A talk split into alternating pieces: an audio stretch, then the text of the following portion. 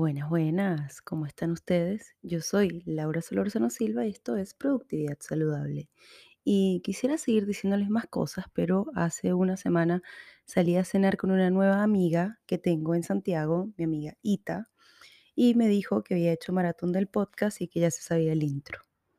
Así que si acabas de llegar a este primer episodio eh, y no has escuchado ninguno de los anteriores, te recomiendo ir al anterior a este. Em, no son en serie, puedes escucharlos sin ningún problema por separado, pero el objetivo de este podcast es conversar no solamente sobre productividad y herramientas, sino también reflexionar sobre qué es ser productiva, productivo, reflexionar sobre los espacios de trabajo, sobre el día a día, sobre el tiempo libre. Así que comencemos.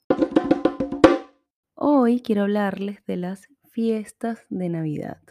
Como todos saben, el año pasado, pues debido a la pandemia, ninguno o casi ninguno celebró en conjunto con la empresa en donde trabajan. Eso es cierto.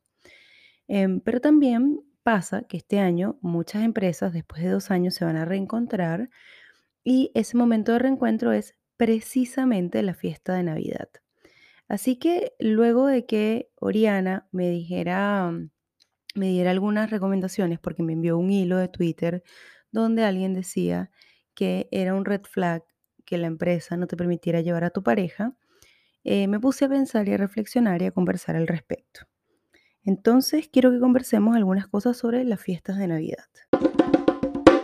Primero, eh, ¿qué hacer y qué no hacer en una fiesta? ¿no? Em, las fiestas de Navidad son eventos corporativos, por lo tanto, debemos comportarnos no como si estuviésemos con nuestros amigos, sin jefes, aunque sean nuestros amigos, sino mm, debemos mantener cierta cordura.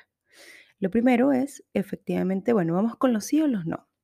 En los sí, ¿qué sí debes hacer? Sí debes asistir a la fiesta o celebración de Navidad.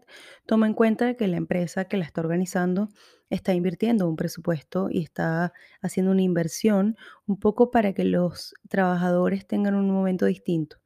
Te lo digo yo como una de las organizadoras de los eventos de mi oficina. El, el presupuesto y el tiempo que se invierten detrás de estas celebraciones es importante, así que ojalá asistir y disfrutarla.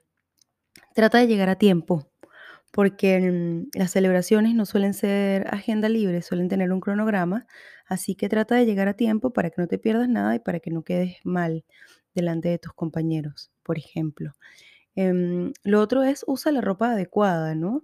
Dependiendo si las empresas tienen o no tienen un código de vestimenta o si la fiesta tiene un código de vestimenta, pero recuerda, tal vez ni muy formal ni muy informal, depende de lo que sea. Y disfrútalo. eh, trata de no hablar de trabajo, trata de hablar de otras cosas, de la vida, socializa, haz networking, conéctate con otras, con otros departamentos.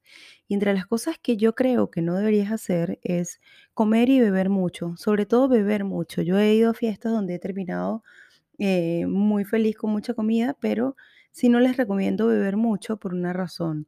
Ustedes siguen estando en un evento corporativo donde eh, esa celebración extra les puede parecer eh, un poco negativa a tus jefes o en tu evaluación, así que trata de controlar un poco la copa. Otra de las cosas que no deberías hacer es sacar a relucir algún amorío o relación eh, o alguien que te guste en la empresa, sea o no sea permitido. Muchas empresas no permiten las relaciones interempresas y otras sí, no tienen ningún problema, pero trata de ser cuidadoso y discreto. Y eso va a mi último punto de los no, la discreción. Si bien es importante que los ambientes de trabajo, sobre todo las oficinas, pues la gente sea amiga, se conozcan y compartan, hay que tener cierta discreción porque al final del día es un lugar de trabajo.